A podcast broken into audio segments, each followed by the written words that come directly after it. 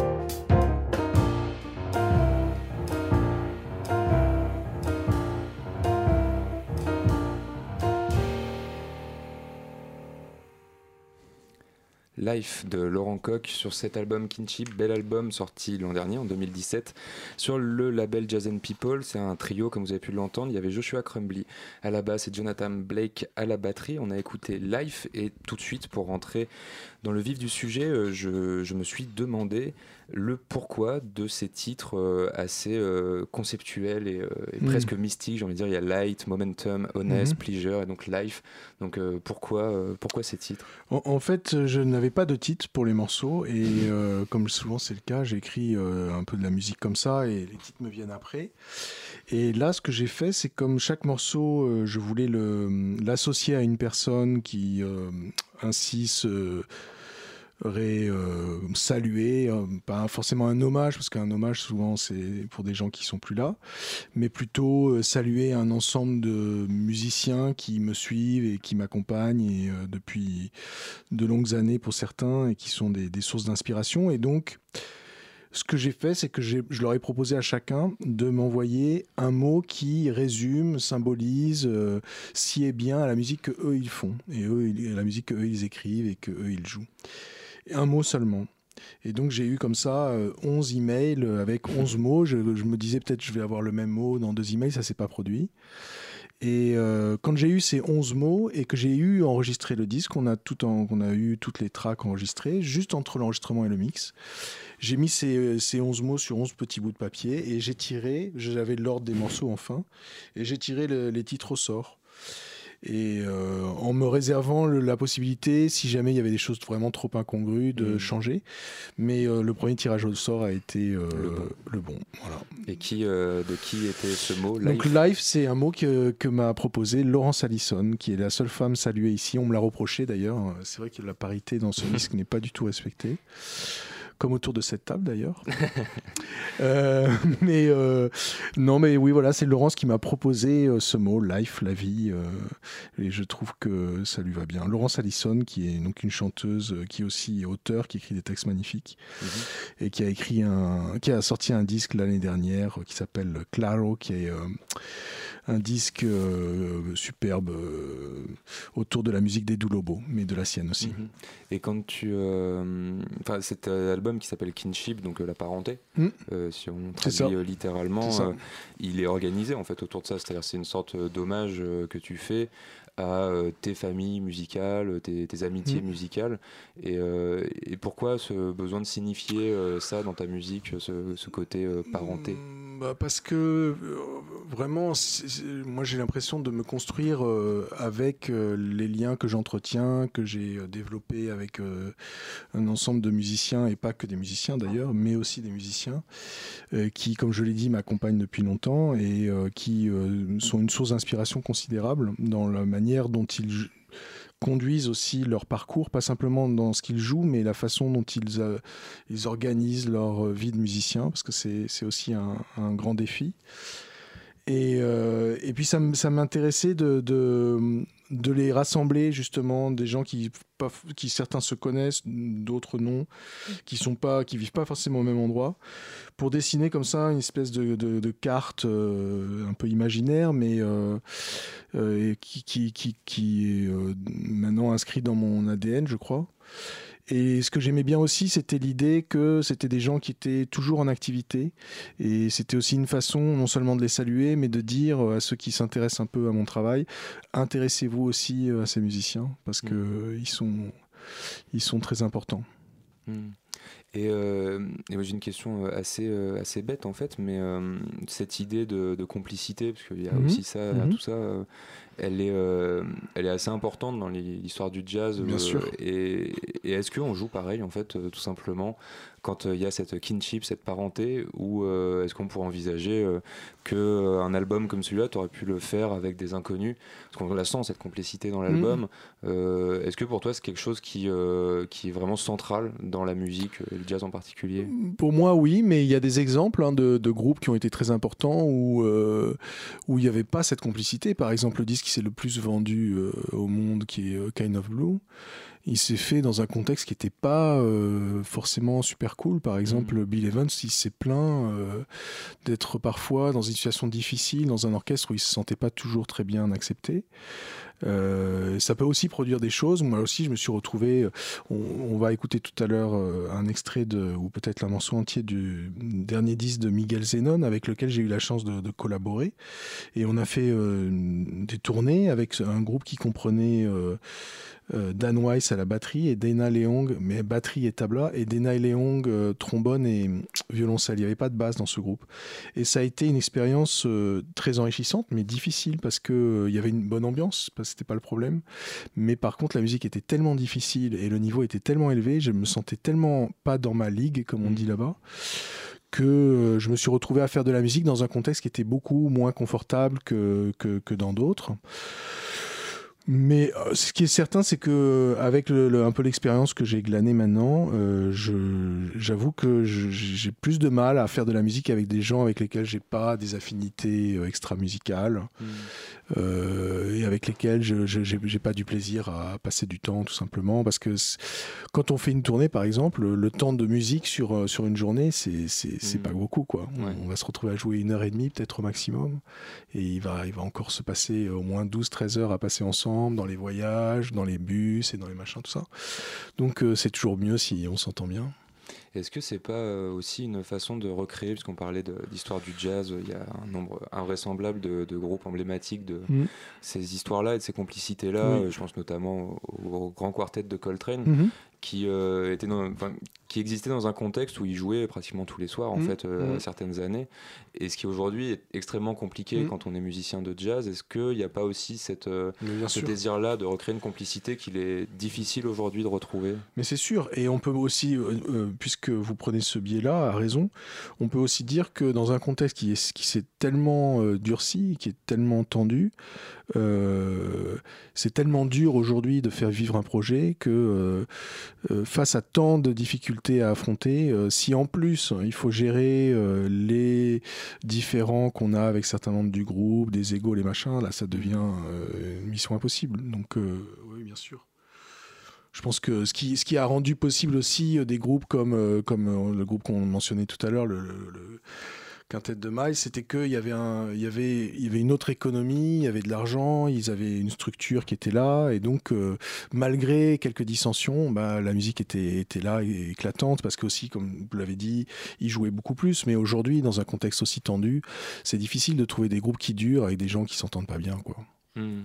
Donc les jazzmen sont obligés d'être sympas. quoi. Mais, il y a- il y a- bah, mais en même temps, il y a encore des exemples récents. Vous- Vous connaissez sans doute le, le trio de Bad Plus. Mhm. Bon, bah là, il y a un de ses membres qui a quitté le groupe, c'est euh, Ethan Iverson. Bon, c'est de notoriété, euh, notoriété publique qui se détestait cordi- cordialement, avec- notamment avec Reed Anderson, le bassiste. Mhm. Depuis euh, dix ans, ils se parlaient plus, quoi. Hmm. Et ils ont fait dix ans encore de groupes, de concerts, de tournées. euh, ouais, bon. Donc ça existe encore. Donc c'est possible encore. Et euh, alors, je t'ai demandé de, de ramener des, des disques et en accord avec euh, Mhm. tout ce qu'on vient de dire, Mhm. tu as ramené euh, des disques d'amis Voilà. et euh, de gens avec qui tu joues et notamment donc le dernier euh, disque de Ralph Lavital. En fait, j'ai ramené des disques. De, j'ai ramené trois disques puisque c'est ce que tu m'as demandé. Mhm. euh, puisqu'on est passé au tutoiement, et c'est bien. Et euh, j'ai ramené trois disques qui sont de trois musiciens qui sont salués dans Kinship, hein, puisqu'il y a Ralph Lavital, Miguel Zenon, euh, qui est euh, un portoricain qui vit à New York maintenant, depuis longtemps, et il y a Sandro Zerafa, qui est un maltais qui est euh, parisien d'adoption depuis longtemps aussi, et Ralph Lavital, qui est d'origine euh, antillaise, mais en fait qui a grandi euh, dans les, les tours du 13e, donc il est autant chinois que martiniquais. Et euh, du coup, si on va passer un extrait que tu as composé, donc les étés. Voilà, c'est un morceau que j'ai écrit. euh, J'ai aussi écrit le texte et c'est chanté par le magnifique Nicolas Pellage. Ralph et Nicolas et moi, on a un trio qui s'appelle Dialogue. On a beaucoup tourné ces dernières années et c'est vraiment des musiciens merveilleux avec les- lesquels j'ai un plaisir immense à travailler.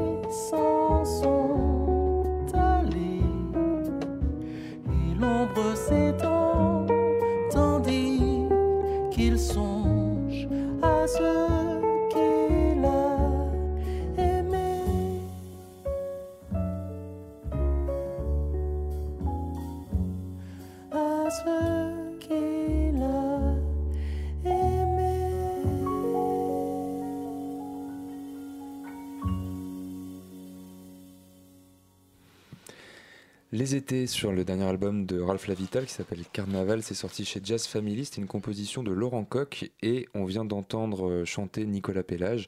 Bien sûr, Ralph Lavital à la guitare, Zachary Abraham à la contrebasse, Thilo Berthold à la batterie. Bertolo, Thilo Bertolo. Ah, pardon, Bertolo. Mais c'est parce qu'il y avait un petit flocon. Ouais, sur- ouais, ouais. voilà. Et je ne connaissais pas ce batteur. Et euh, sur l'album sont également présents, même si on les a pas entendus, Laurent Balzing et Ricardo Izquierdo. Euh, J'ai une question euh, en réaction à cette, à cette écoute. Euh, le, le chant, c'est quelque chose qui n'est pas euh, systématique dans ta discographie. Euh, et en même temps, on sent dans ton univers euh, aussi sur euh, tes, euh, par exemple ton site, enfin ton, Mhm. il y a, il y a un, un rapport au texte qui est assez fort quand même dans tout ce que tu fais. Euh, écoute, je sais pas. euh, en tout cas, j'écoute beaucoup de chanteurs, ça c'est sûr, et c'est une grande source d'inspiration. On parlait tout à l'heure de Edu Lobo, mais il y en a plein. Euh, et, donc j'ai toujours écouté des chanteurs, ça m'a toujours inspiré. Et souvent, je, dis, euh, quand on discute entre nous, quand quelqu'un joue bien, on dit toujours ça chante. Il arrive à faire chanter son instrument. Donc euh, voilà, c'est un, c'est un, c'est toujours une source d'inspiration. Et faire chanter, c'est euh, purement mélodique ou c'est aussi euh, des questions plus de, de texture de... Aussi, il y a les deux. Il y a les deux. Une voix- De toute façon, il n'y a rien de plus évocateur qu'une voix. euh, On le voit bien d'ailleurs. euh, euh, C'est toujours difficile de faire passer de la musique instrumentale, même sur. euh, Même si on voit. Si on, on regarde les, les France Inter, France Musique, euh, des radios qui sont pas tenues euh, nécessairement de faire de l'audience euh, plus que ça. Et ils passent très peu de musique instrumentale parce que la voix, c'est tout ça accroche tout de suite. euh. Donc, euh, donc oui, bien sûr, ça, apporte une autre dimension. En plus, il y a un texte par-dessus. euh, Là, on est en train de travailler justement avec Ralph sur un morceau, sur un, disque qui a été enregistré, mais, mais on en écrit les textes maintenant pour faire les voix, et ce sera euh, quasiment que des chansons. Et qui euh, sera le chanteur ou la chanteuse Ralph qui chante merveilleusement bien, d'ailleurs qui chante plusieurs morceaux sur, euh, sur son disque, et Nicolas Pellage que l'on vient d'entendre, euh, sans doute ce ce seront eux deux les, les deux principaux chanteurs. Mhm. Et euh, on va euh, revenir vers, euh, enfin continuer dans ces parentés en revenant vers Kinship, parce que justement moi je suis assez, euh, assez frappé à écouter ce, ce disque et euh, certains autres de tes disques. C'est euh, c'est justement en fait sur là où je voulais en venir, c'est Mhm. une magnifique transition que tu viens de faire. Euh, je trouve c'est c'est vraiment des mélodies super et, euh, et justement moi j'entends parfois des chansons Mhm. dans ce qui est composé, c'est c'est des thèmes, euh, enfin qui me rappellent un peu des standards en fait. Mhm. Euh, c'est je trouve une Ouais, mélodie très claire, etc. Et je me demandais, du coup, tu disais tout à l'heure, euh, j'écris comme ça la musique, euh, comme tu parlais de comment ont été choisis ces titres. Mhm. Euh, et du coup, je me suis demandé si c'était une recherche euh, dans l'écriture. Euh, Pour moi, le- enfin, la mélodie, j'ai toujours pensé que c'était ce qu'il y avait de plus précieux, de, de plus mystérieux aussi. On peut faire des traités sur l'harmonie, on- il y en a qui sont, qui sont faits d'ailleurs. On peut faire des traités sur le rythme, et il y en a qui ont été écrits. Mais je connais pas euh, de, de traités sur le- la mélodie. Il y en a peut-être, hein, on serait, on sera peut-être contredit demain matin, mais, mais moi j'en connais pas. Et parce que tout simplement, euh, c'est un mystère la mélodie. On ne sait pas pourquoi une mélodie fonctionne, une autre ne fonctionne pas. Il suffit de parfois de changer deux trois notes pour que ça tombe par terre à plat, euh, et l'inverse marche aussi. Donc, euh, et puis moi, c'est toujours ce qui me touche le plus finalement euh, dans la musique que j'écoute, quel que soit le genre, le style, l'époque. Euh, j'ai besoin que ça chante justement. On disait ça tout à l'heure.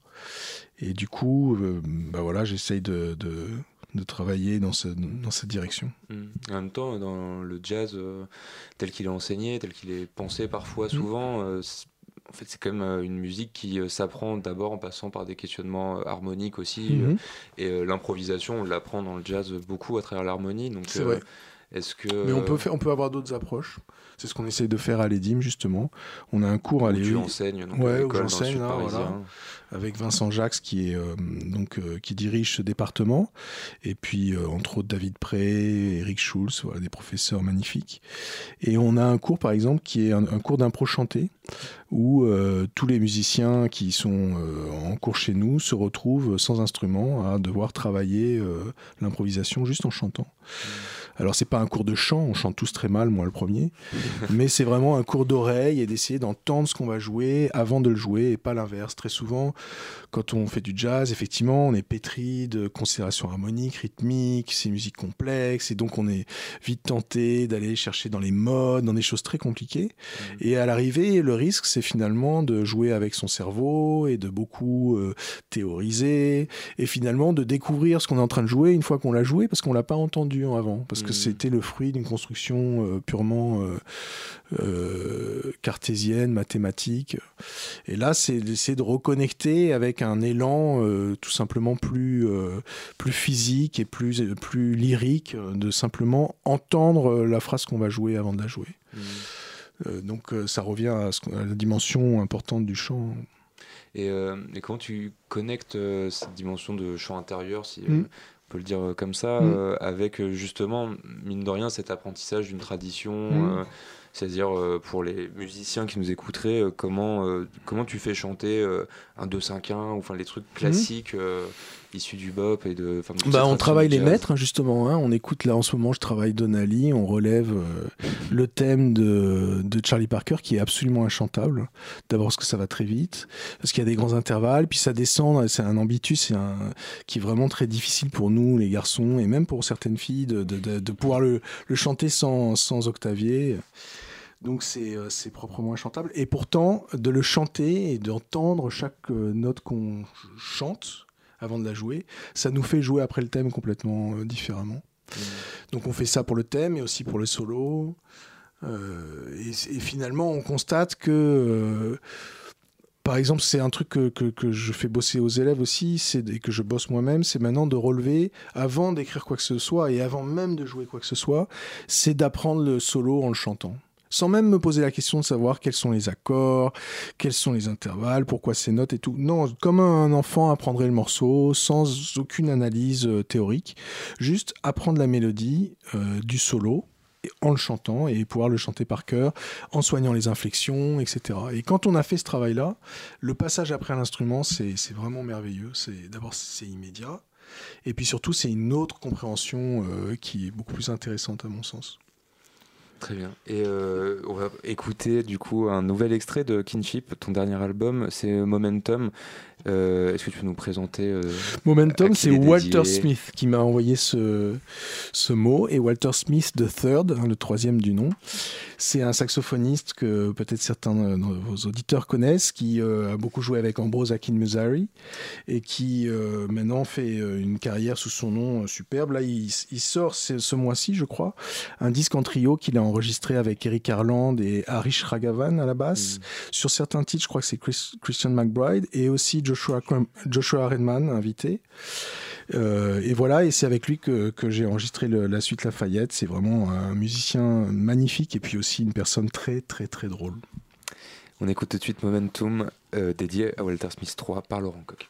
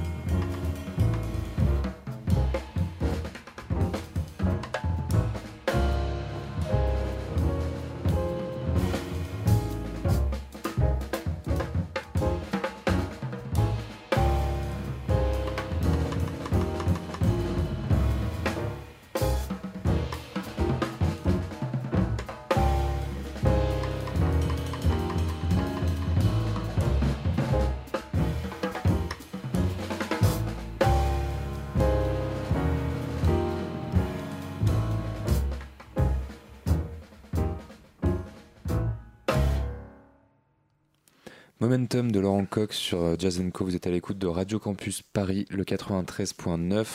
On est avec Laurent Coq jusqu'à 23h encore, donc euh, de grandes minutes pour euh, continuer à rentrer dans cet euh, univers qui est le tien. Et puisque on s'est quitté sur Walter Smith 3 et tes liens avec ce saxophoniste, il y a quand même un son très new-yorkais dans ce que tu fais. C'est quelque chose qui t'a beaucoup marqué, les Mhm. références à, à Mark Turner, Mhm. à Kurt Rosenwinkel, enfin toutes Mhm. ces scènes-là sont euh, sont explicites. Enfin, tu euh, Mhm. les, c'est pas moi qui les invente, c'est Non, toi pas du même qui les affirme. Euh, pourquoi cet intérêt Comment c'est arrivé euh, pour cette scène-là? Écoute, moi j'ai eu euh, une bourse en 94, j'avais 24 ans, j'ai eu une bourse de l'État français pour aller étudier aux États-Unis parce que j'écoutais euh, finalement beaucoup de la musique que j'écoutais à ce moment-là, j'avais 24 ans, elle venait de, de- de New York et des États-Unis. Et du coup, euh, je me suis dit euh, qu'il fallait que j'aille là-bas. Je sais pas si je faisais des calissons à l'époque, je me serais dit, euh, faut que j'aille à Aix-en-Provence. quoi. Et donc je suis allé là-bas. Mais le truc c'est que j'ai découvert là-bas une scène que j'ignorais et donc euh, ça a été une grande découverte. Je m'attendais pas à découvrir ces gens-là. Et ces gens-là c'était comme tu l'as dit, euh, Kurt, euh, Mark Turner, Brad Meldo. À l'époque, Kurt Rosenwinkel il avait ce qu'on appelle un gig, un concert hebdomadaire. Je sais plus si c'est tous les lundis ou tous les mardis à Smalls, qui était vraiment à ses débuts, hein, qui commençait, qui, était un petit club et qui existe toujours, hein, qui, est un club qui a vu vraiment éclore toute une scène aujourd'hui euh, très importante. Et il jouait tous les lundis euh, dans ce club. Et le groupe, c'était Kurt Rosenwinkel, Ben Street à la basse, euh, Jeff Ballard à la batterie, Mark Turner au sax. Et c'était c'était extraordinaire. Moi, je, je, découvrais une musique que j'ignorais et tout un monde lointain et qui se rapprochait à mesure que je le découvrais. Et, et ça a été fondateur pour moi. Ça a été, ça reste aujourd'hui une, une référence. Euh, le disque de, de Kurt là, euh, Kaipi, qu'il a sorti en, en 2017, pour moi, c'est c'est vraiment un des plus beaux disques que j'ai écouté cette année, quoi, qui m'a vraiment euh, emporté. Comme euh, justement, on parlait de chansons là encore, mais il y a beaucoup de, de chansons dedans. Mais euh, peut-être aussi c'est un truc en, en- en vieillissant un peu, c'est un mouvement que certains d'entre nous faisons, d'aller plus vers la- le chant et des choses plus, plus simples et je sais pas. Mais en tout moins cas, de virtuosité. peut-être voilà, moins de notes, moins de virtuosité. et Peut-être ouais. Mm. C'est une façon de, je sais pas, de revenir à, à- à des choses d'enfant, je sais pas. Et comment s'est passé le retour à Paris euh, Très bien. bah- chargé de cette musique-là? bah, très bien. Après, moi, en rentrant à Paris, je me suis dit euh, que j'allais essayer de mettre à profit euh, tout ce que j'avais appris là-bas avec mes professeurs, mais aussi dans les clubs, en sortant beaucoup. Et du coup, j'avais un groupe avant de partir, je les ai réunis à nouveau et je, je- je leur ai dit on va monter un répertoire et on va aller l'enregistrer là-bas. J'ai fait un peu l'inverse de, de ce que faisaient beaucoup de mes confrères, à savoir d'aller là-bas et de prendre une- des musiciens de New York. Là, j'ai emmené un groupe qui, qui était à Paris et avec lequel je répétais euh, toutes les semaines. Et euh, c'est comme ça que j'ai enregistré mon premier disque là-bas en 97, un disque qui s'appelle J-Walker. Mhm. Et puis le deuxième aussi, pareil, avec le même quartet, euh, juste le batteur euh, avait changé. C'était Philippe Soara là, au lieu de Daniel Garcia Bruno. Et c'était le quartet, c'était Jules Bicoco à la basse et Jean-Christophe Bénet, un saxophoniste ténor qui euh, est parti après au Canada, et maintenant qui est en Asie, je crois. Et voilà, c'était, euh, ça a été pour moi fondateur, comme j'ai dit, ça, ça, ça a eu un impact sur tout ce que j'allais faire après et ça continue de m'inspirer beaucoup, beaucoup. Et du coup, l'énergie euh, que Mm. vous aviez là-bas euh, à New York, euh, vous, vous la retrouvez un peu à Paris ou pas forcément? Alors ça, C'est une- différent? Ça, c'est une bonne question parce que ça, ça a aussi beaucoup changé, ça. C'est-à-dire que moi, quand je suis arrivé à Paris en 88, euh, la scène du jazz en 88, euh, 30 ans après, là, euh, 30 ans, c'est ça? On est en Oui, 2018. tout pile. Tout à fait. Voilà. et ben, ça a, plus- ça a presque plus rien à voir parce que euh, il y a beaucoup, beaucoup plus de musiciens. Euh, il y a 5 ans, quand on avait fait un rapport, on disait qu'il y en avait 10 fois plus que 20 ans avant. C'est sûrement davantage encore, le, le rapport. Et euh, beaucoup de musiciens qui euh, ont des oreilles très ouvertes et, vraiment euh, sur tout ce qui se fait, avec un état d'esprit très ouvert. Et beaucoup plus de musiciens qui vont aussi à New York depuis maintenant pas mal d'années qui vont pas simplement passer une semaine, euh, certains y vont passer plusieurs années, même beaucoup le font. Et du coup, ils ont, en revenant, comme on l'avait fait un peu à l'époque, mais encore plus euh, depuis 10-15 ans, ils ont, ils ont ramené avec eux dans leur bagage des pratiques de cette musique. Euh, je pense notamment à la pratique de faire des sessions. C'est-à-dire de se retrouver et simplement pour jouer, sans forcément avoir un concert à la clé, Ou un projet. sans forcément avoir un projet, un répertoire qu'on veut absolument monter. Non, juste appeler des musiciens qu'on apprécie, qu'on connaît bien ou pas bien justement, et juste passer 3, 4, 2, 3, 4 heures à, à jouer ensemble euh, des choses que, que chacun aura envie de jouer. Et ça, c'est vraiment une pratique très new-yorkaise qui est maintenant euh, complètement adoptée à Paris par, par les jeunes musiciens. Et euh, quand tu vois les, euh, puisque tu es enseignant aussi, quand tu vois les jeunes musiciens, les conditions dans lesquelles euh, ils jouent aujourd'hui euh, leur musique, euh, tu trouves que Bah là aussi, je trouve que ça ressemble de plus en plus à New York, où New York, il Mhm. n'y a aucune protection sociale, euh, il n'y a aucune considération pour les musiciens, euh, il n'y a pas d'argent. Moi je, moi, je me souviens à l'époque, j'avais un Rhodes, je prenais mon Rhodes et j'allais de Harlem jusqu'à Brooklyn, c'est-à-dire à peu près une heure et demie de, de train quand il marchait, avec un Rhodes qui pesait quand même 40 kilos, et je revenais avec 7 dollars dans la poche. Bon, mais ça, maintenant, les jeunes à Paris, euh, ils connaissent ça. hein, ça y est, hein, il y a Mhm. plein d'endroits où ils jouent et où c'est ça les conditions. S'ils sont payés, euh, ils sont contents, quoi. Hmm. Donc euh, là aussi, il y, a, il y a une convergence, euh, pas forcément pour le meilleur. Mais en tout cas, ça a un effet, euh, ce qui est sûr, c'est que ça a un effet euh, très mobilisateur. Et là, euh, je trouve qu'il y a une génération aujourd'hui de jeunes musiciens qui est, qui est passionnante. quoi. C'est très vivant. Paris est vraiment un endroit très vivant. D'ailleurs, il y a des Américains qui viennent maintenant ici. Hmm. Mm. Du coup, on n'a rien à envier euh, Non. aux Américains. Non, non, non, mais, mais euh, d'autant plus qu'on est nombreux, comme je l'ai dit, à, à y aller. euh, et donc, euh, les, échanges se, les échanges se font. Et ça, c'est c'est merveilleux. Hmm. Et on va écouter euh, un nouvel extrait d'un de tes amis et partenaires Mhm. musicaux, Sandro Zerafa, euh, guitariste maltais installé de longue Ouais. date à Paris, Euh, magnifique guitariste, sans doute Mhm. un des seuls qui arrive à faire sonner euh, sa guitare comme Monk faisait sonner son piano, Ah. selon moi. Je lui dirai. Ça me fera plaisir. qui euh, est accompagné de Jonathan Avishai au piano, Yoni Zelnik à la basse, Luke Mil Perez Pereira à la batterie et euh, pas sur le morceau qu'on a écouté, mais David Prez Mhm. joue du saxophone ténor également. On écoute Hélice de Sandro Zerafa.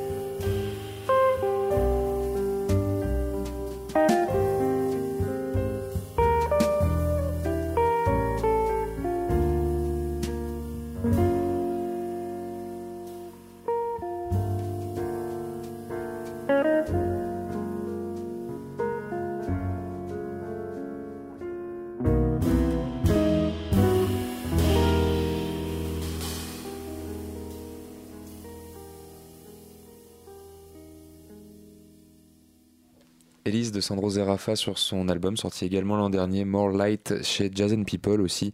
Décidément, il semblerait qu'il y ait une connexion Ouais. entre euh, Jazz and People et, et euh, bah, toute cette bande Ouais. euh, que tu nous décris, dont tu fais partie. Bah, Vincent Bessière, c'est un, un allié hein, pour nous. euh, c'est un allié de, de, de ce qu'on fait.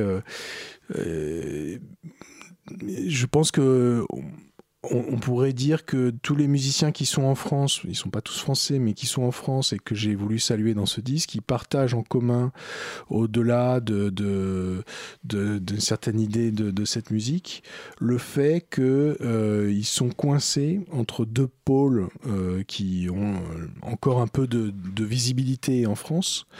Et pour le dire vite et de manière caricaturale, il y aurait un pôle, euh, un pôle jazzy euh, et TSF et télé-friendly, disons. Donc euh, bankable Mhm. et un autre pôle qui serait euh, la création forcément radicale et qui serait le jazz institutionnel et ce qui serait au jazz un peu ce que euh, l'art contemporain enfin Mm.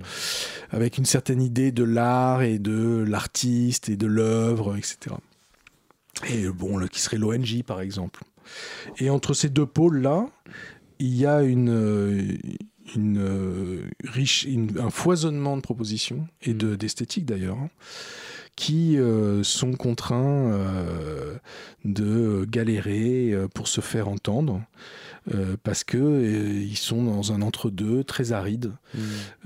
Et dans cette dans ce quasi désert il y a quelques soutiens il y a quelques personnes qui continuent euh, de, nous soutenir et euh, Vincent Bessière qui est donc le fondateur de ce label un peu particulier puisque chaque disque fait l'objet d'une campagne de, collecte de fonds sur internet. Euh, bien avec ce label et avec son travail euh, continue de, soutenir euh, ces esthétiques donc avec, je, euh, je le salue ici avec de magnifiques choses qu'on a beaucoup passées. On Mm. avait reçu, il me semble, Vincent Bessière il y a trois ans Mm. pour nous parler de toutes ces sorties. Mm. Euh, Et je vous conseille d'aller voir les podcasts sur le site de la radio. Mhm. Et, euh, et j'en viens euh, là pour les 10 minutes qui nous restent. C'est aussi euh, une autre facette de tes investissements euh, pour le jazz. Euh, c'est un peu en lien avec tout ce que tu viens de dire. Et la dernière fois, c'était. Cet été, Mhm. sur ton blog, euh, c'est euh, des coups de gueule, on pourrait dire Mm, ça, ouais, euh, face justement à, à ces discours dans lesquels on enferme le, le jazz Mhm. ou les musiques euh, qui sont euh, qui s'en revendiquent Mhm. et, euh, et notamment face à un article du journal La Croix Mhm. pour contextualiser qui en fait se félicitait que le jazz s'ouvre en gros que le jazz soit de la fusion Voilà. et tu as poussé un coup de gueule assez assez convaincant et, Mhm. et bien senti à mes yeux pour euh, expliquer ça en fait Mhm. que euh, il était important aussi euh, de dire que le jazz ça existe et que Mhm. ça doit Bien sûr. exister et que ça existe dans une grande diversité de propositions Mhm. Euh, je- je- je- on m'a souvent reproché d'être soit, euh, comment dire, d'être un réac et d'avoir une idée très fermée du jazz, mais c'est pas vrai. Au contraire, je, justement parce que j'ai une, idée- une idée très ouverte du jazz, que je m'attriste de constater à quel point il est enfermé aujourd'hui dans des, euh, dans des euh, logiques qui sont soit idéologiques, Mhm. soit euh, purement mercantiles et qui font du coup euh, fi de- de- de- d'un ensemble de productions qui, qui, est, qui, est, pa- qui est passionnant.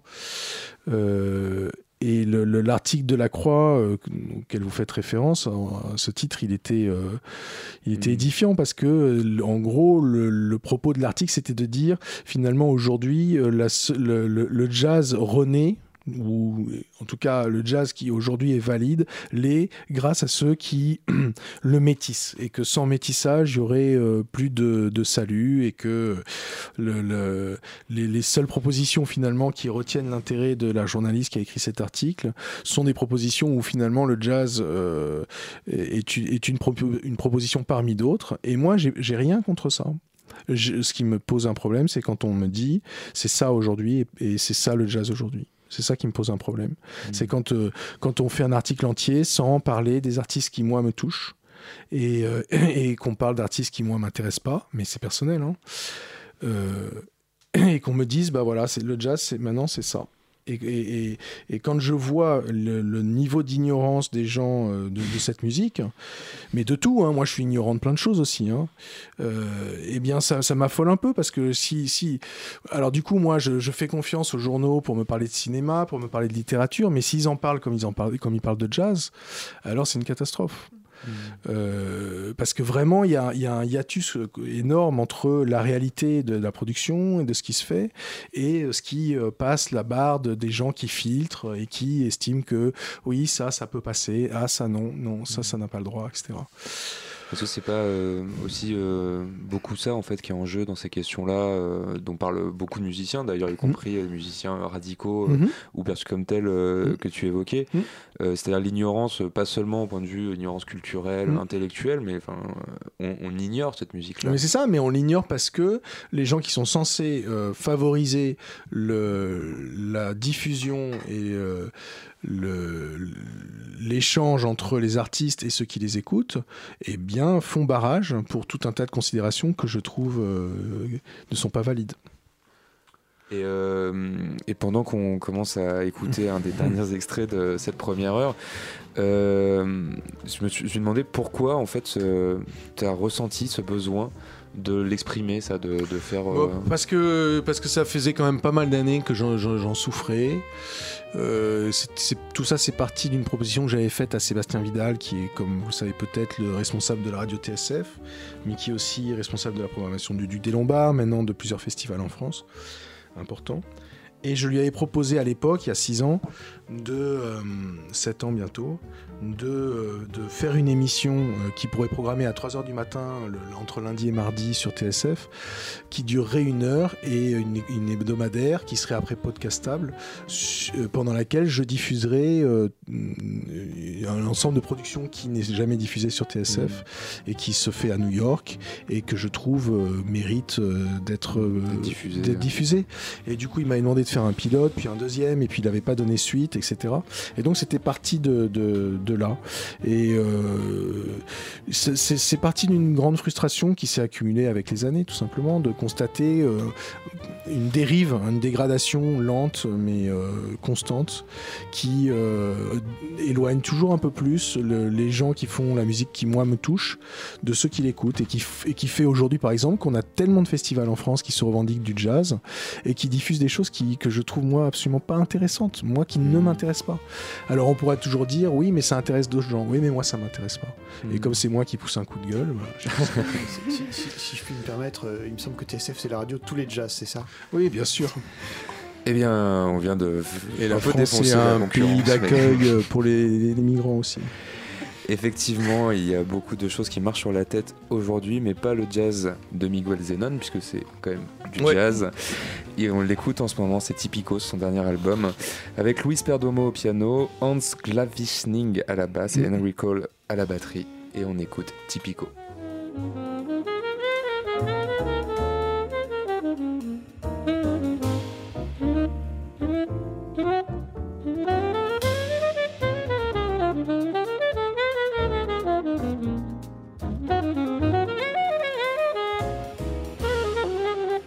Thank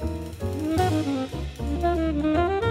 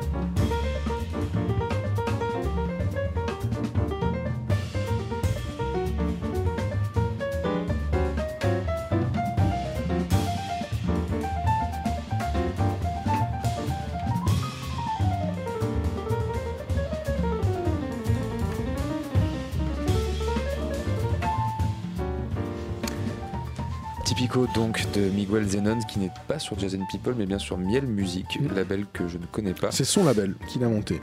Voilà, donc un label de musiciens en général, ça fait plutôt de belles choses. Euh, en général, pas tout le temps, Mm. hein, me faites pas dire ce que j'ai pas dit. Euh, on se quitte trop tôt, comme d'habitude. Euh, J'aurais bien aimé développer toutes ces questions-là qui sont vraiment, vraiment extrêmement intéressantes et toujours plus d'actualité. Il n'est pas sûr que le jazz puisse vivre encore sous perfusion des subventions pendant si longtemps, Mm. euh, Mais comme euh. Mais oui, voilà, on reviendra semaine prochaine. à ce moment-là.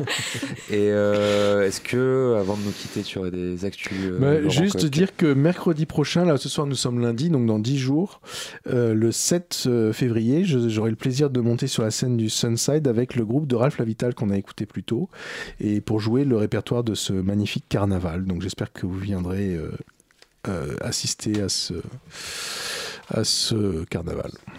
Il n'y aura aucun auditeur de TSF, a priori. Donc, Je venez pas. nombreux. Et euh, tout de suite, on va se quitter avec ton avant-dernier disque, euh, The Lafayette Suite.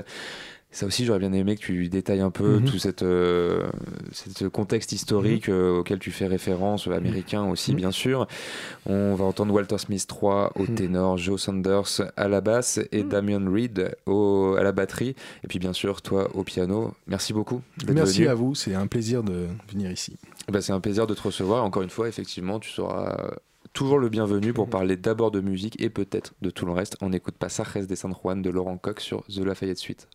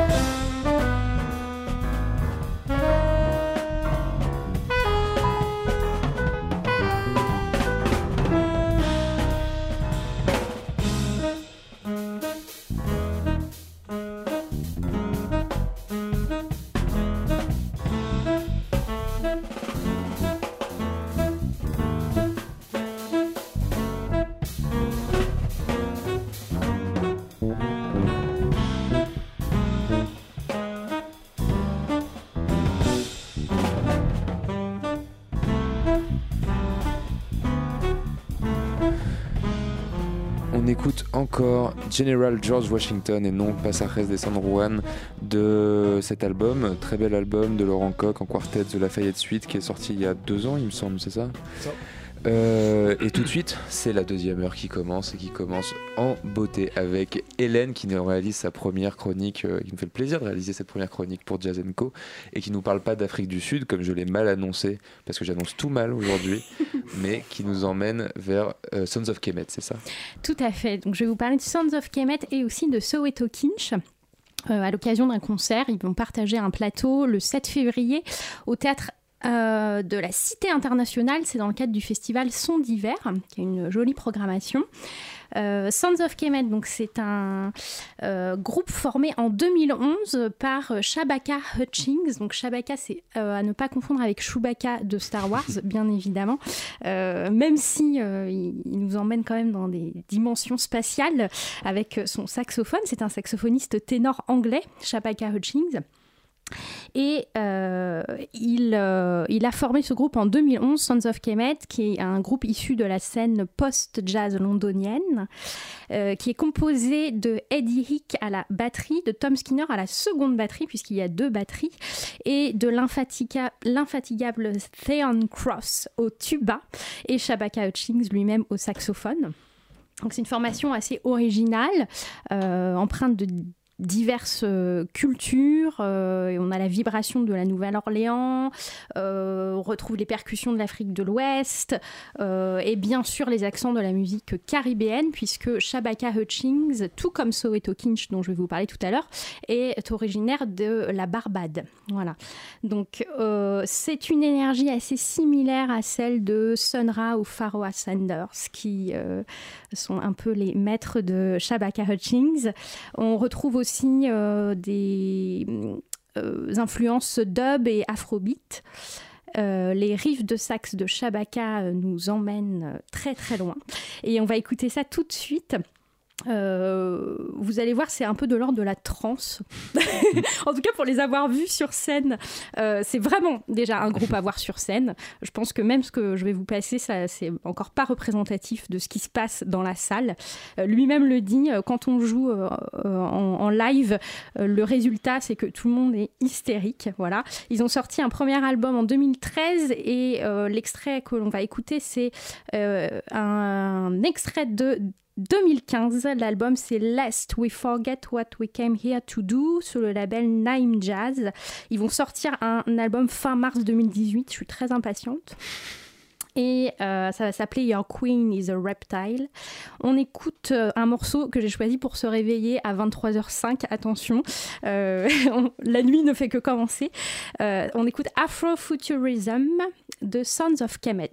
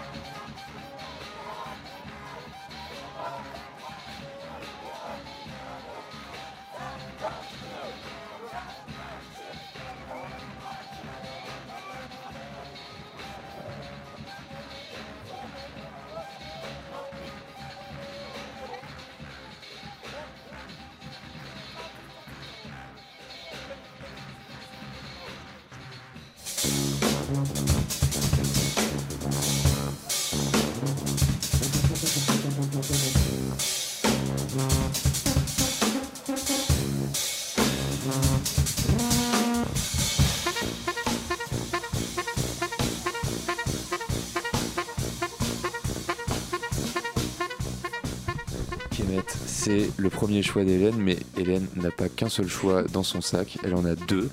Donc, quel est ce second choix, Hélène? Eh bien, c'est aussi un saxophoniste britannique originaire de la Barbade. euh, euh, mais la seule différence avec Shabaka, c'est qu'il fait du saxophone alto. Voilà. Et aussi, bien sûr, qu'il est euh, MC, beatmaker, comédien et animateur radio. Comme nous, en fait, parce qu'il est présentateur euh, depuis 2016 de l'émission Jazz Now sur la BBC Radio 3. Euh, donc, c'est un peu notre collègue. Euh, c'est Soweto Kinch. Euh, qui lui forme son propre trio en 2001. Il a été plusieurs fois récompensé. Il fait aussi bien partie de la scène jazz britannique que de la scène hip-hop, puisque ses influences euh, vont aussi bien de Sonny Rollins à Q-Tip, euh, en passant par The Roots. Il est tiraillé du coup entre cette culture urbaine et son amour pour le jazz, et, aussi ses origines caribéennes. Il a un engagement politique assez fort et il a choisi en fait à chaque fois de euh, s'exprimer et de tout embrasser euh, au fil des, concept albums. Voilà, donc euh, son dernier concept album sorti en 2016, c'est Nonagram. Donc c'est autour de la science et du chiffre 9. Il est parti assez loin, Soweto. Euh, il dit Je m'inspire des corrélations entre mathématiques pures et une forme de mystique universelle qui sait transcender les différences culturelles. J'entrevois dans Nonagram un antidote musical, cherchant de nouvelles visions du monde qui nous entoure. Donc je vous laisse digérer, ça un petit peu. Euh, sur cet album, euh, il s'entoure de Nick Jerd à la basse et de euh, Gregory Hutchinson à la batterie, mais aussi d'un pianiste qui ne sera pas là pour le concert puisqu'il sera en trio. Euh, C'est Reuben James. euh, sur l'album. Là, pour le concert du 7 février, il sera avec un batteur français tout aussi respectable que Gregory Hutchinson, c'est Gauthier Garrigue. Et il sera aussi entouré de pédales d'effet, de reverb, de loop et de disto et d'un micro, bien évidemment, puisqu'il peut chanter et il va slammer, si je peux me permettre cette expression des, des années Je crois que tu peux. hein. 90, C'est- 2000, hein, le slam. Et, euh, et j'ai choisi, alors parmi les 18 titres de euh, Nonagram, je me suis dit, euh, comme c'est autour de 9, 9 fois 2, enfin bon, voilà, j'étais pas trop sûre. Euh, C'était pas facile le choix. je me suis dit, est-ce que je, je choisis le hip-hop, euh, la, la face jazz, et j'ai choisi la face jazz de Soweto Kinch. On écoute tout de suite The Engine Drivers.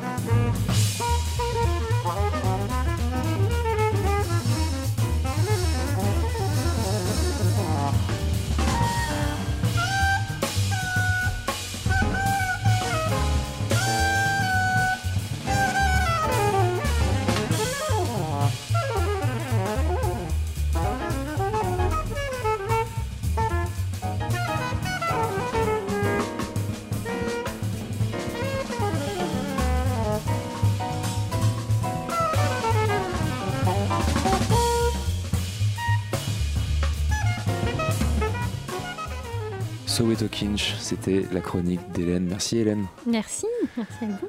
Tu reviendras, c'est bon? Oui, oui, je vais, je vais revenir. Bon, et bah tout de suite, c'est Jazz Co qui continue. Jazz Co. Radio Campus Paris. Et lui, et ça fait longtemps qu'il revient maintenant. Il était là avant moi. Vous Oh, imaginez, va c'est Philippe Lesage qui nous emmène à Rio de Janeiro. Il va peut-être s'arrêter un peu, Philippe Le Sage. Euh, bah, je vais vous faire reculer de 50 cases, moi. hein. Je suis le roi de l'hommage, et bah, je vais encore en faire un ce soir. En 2017, on a parlé du centenaire de la naissance de Thelonious Monk et de Dizzy Gillespie. En 2018, on va célébrer le centenaire de la naissance de Jaco de Bandolin, un des géants de la musique brésilienne. Un musicien qui a revitalisé le choro et qui n'a pas vécu de purgatoire après sa disparition. Quelques mots sur lui. euh, Jacob Pic Bittencourt, dit Jacob de Bandoline, est né le 14 février 1918 et il est parti relativement jeune, à l'âge de 51 ans, le 13 août 69, suite à un infarctus. C'était un personnage complexe, à la griffe cruelle, un perfectionniste obsessionnel, mais aussi un instrumentiste exceptionnel, créateur d'une école du bandoline et un compositeur innovant qui laissera des pièces devenues des standards du patrimoine musical brésilien. Pourquoi ce nom de Jaco do bandoline Et c'est quoi un bandoline? Bah, C'est un instrument dérivé de la mandoline qui comprend quatre cordes doubles accordées en quinte. Jacob en fera évoluer la lutherie et après lui, le bandoline ressemble à une guitare portugaise en miniature. Par la fraîcheur de son jeu, son sens ciné de la simplicité mélodique, ce qui devrait plaire à notre invité, sa précision rythmique, il hissera le bandoline au rang d'instrument soliste.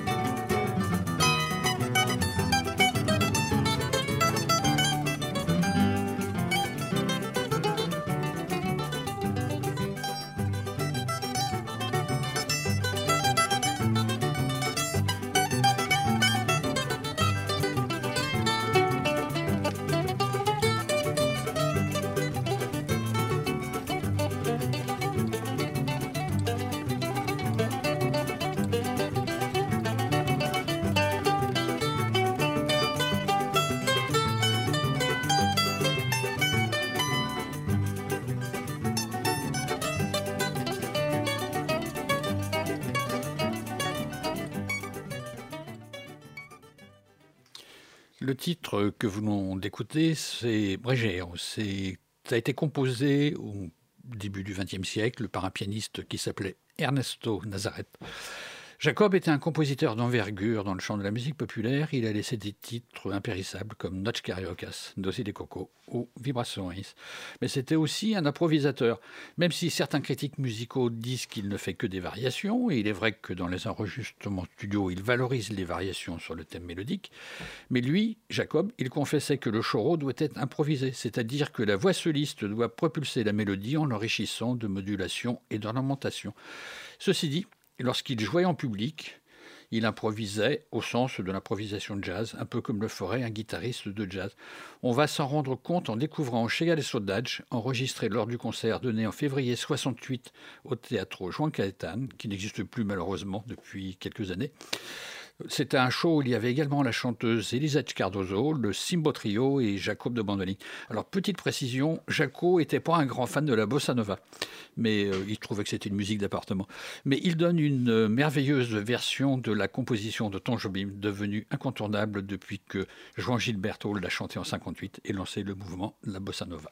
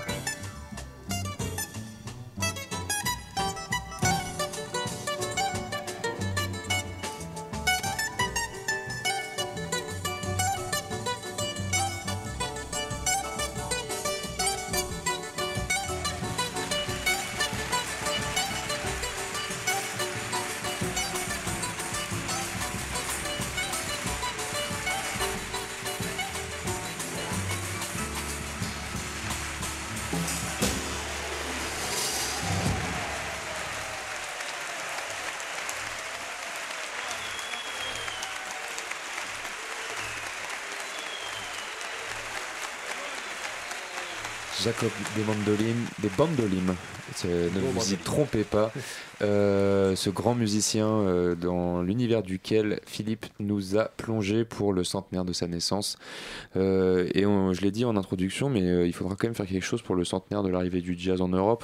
Ce serait pas mal pour Jazz quand même. Il n'en est pas encore au centenaire, mais c'est quand même un musicien plutôt du genre important, avec une longue carrière derrière lui. Et c'est Olivier qui va nous parler de ce grand musicien anglais. C'est pas moi le grand musicien qui a une grande carrière. hein. C'est John Surman, effectivement. Ce mois-ci sort chez ECM le nouvel album de John Surman qui s'appelle The Invisible Threads. À force d'avoir adopté une nouvelle esthétique, John Surman a fait oublier l'ancienne, celle de ses origines, qui était assez indéfinissable d'ailleurs, entre free, grandes orchestrations et parfois même jazz rock.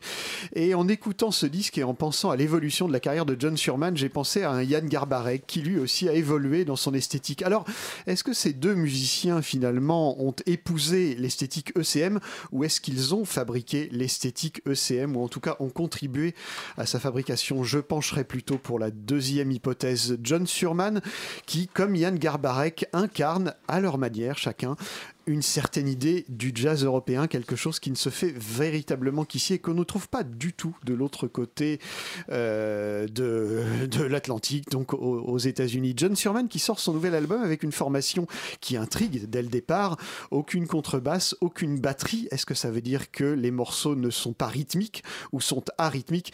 Eh bien pas du tout. Il y a des morceaux dont la rythmique est très clairement euh, partie intégrante de, de la composition et d'autres thèmes dont la rythmique est sinon présente tout au moins suggérée. Douze plages relativement courtes avec une formation que je vais vous détailler tout à l'heure. On écoute pour l'instant un premier extrait de cet album qui s'appelle The Admiral.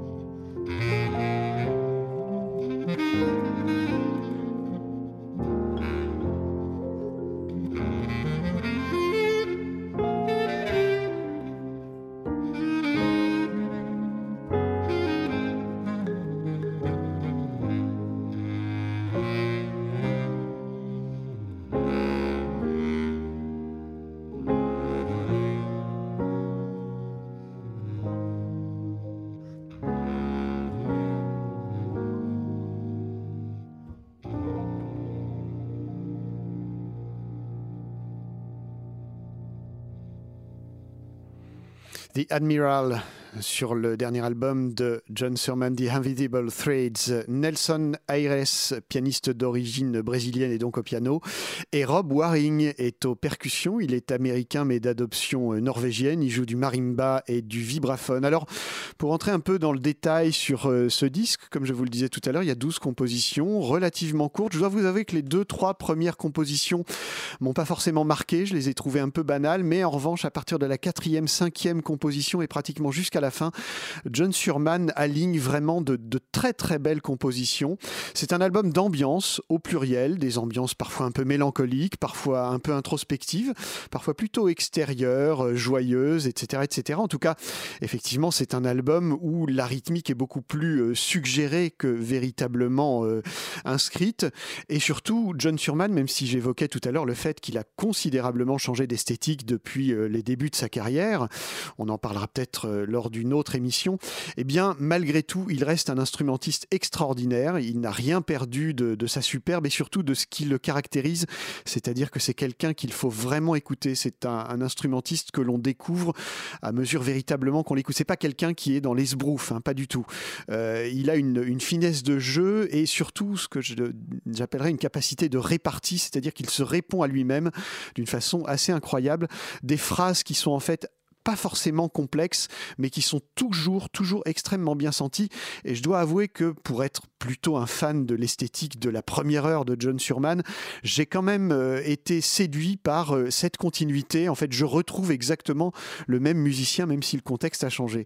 Je vous propose de poursuivre et de terminer la découverte de cet album. Je vous engage plutôt à le découvrir, c'est plutôt un bon disque, avec un second extrait, encore un exemple d'une très très belle composition. Ça s'appelle Concentric Circles.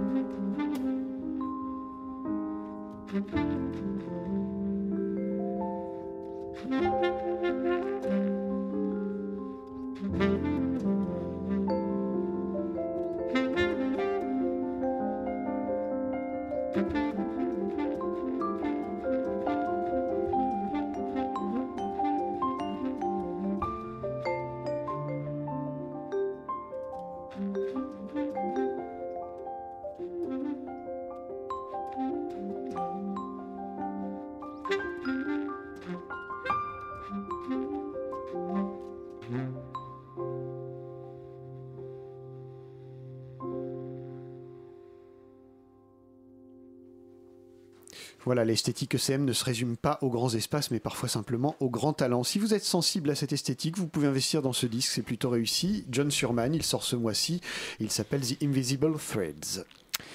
Eh bien, on manquera pas d'investir de notre côté. C'est vrai que euh, c'était une belle écoute. Et euh, tout de suite, on finit, la... on finit malheureusement ce Jazz avec Martin qui Pourquoi a réussi malheureusement à nous rejoindre. non, malheureusement parce qu'on finit. C'est toujours un plaisir d'entendre euh, ta douce voix, surtout que j'ai, cru à un moment que tu n'y arriverais pas. Tu serais pas parmi nous ce soir. Flagornerie. Euh, bah on termine avec euh, une nouveauté qui n'en est pas une puisque c'est une réédition euh, sur le nouveau label qu'a lancé le rappeur Fouzati du club des losers. Alors je sais pas si tout le monde ici connaît Fouzati, mais euh, je pas. pense que même toi Pierre, Non, bon, je il, a, il, a, il- il a pas mal bercé mon adolescence euh, avec sa misanthropie euh, acide et extrêmement euh, négative. Et c'est tout un univers de son, euh, voilà, beatmaking euh, qui rappelle beaucoup les années 70 et euh, les musiques de films italiens. Et sa passion pour les disques, bah, finalement, il la met en forme dans ce nouveau label qui s'appelle le Trade Jazz Club en marge de sa carrière de, de rappeur. Le Trade Jazz Club, c'est un label donc uniquement destiné aux rééditions qui est hébergé par la grosse galaxie Modulor. Et la sortie la plus récente de ce label, c'est là-dessus qu'on s'arrête ce soir, c'est Hiroshi Fukumura Quintet. C'est un album qui s'appelle Morning Flight et c'est un album de jazz japonais sorti en 1973. Euh, ça rappelle euh, sans trop de problèmes le jazz américain. À vrai dire, il n'y a pas beaucoup de, nouveautés par rapport à ce qui se fait euh, aux États-Unis à la même époque, mais c'est quand même un très très beau disque. C'est pas forcément facile à trouver parce que ça a jamais été distribué en dehors du Japon malgré déjà plusieurs rééditions. Donc cet album Morning Flight, disons que c'est un très bon album entre euh, post-bop et euh, spiritual jazz.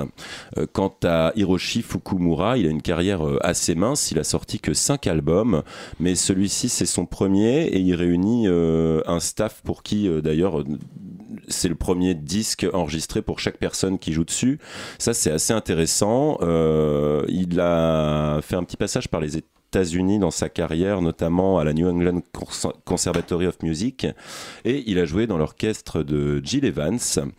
Euh, je pense que ça suffit pour le présenter. On va écouter ma préférée. Euh, voilà, c'est ce qui a déterminé mon choix. C'est ma préférée du disque. C'est la dernière. Elle s'appelle Soldier in the Rain. Donc l'album est édité euh, depuis trois jours sur le label Le Trait Jazz Club lancé par Fuzati. On écoute Morning in the Soldier in the Rain dans l'album Morning Flight du Hiroshi Fukumura Quintet.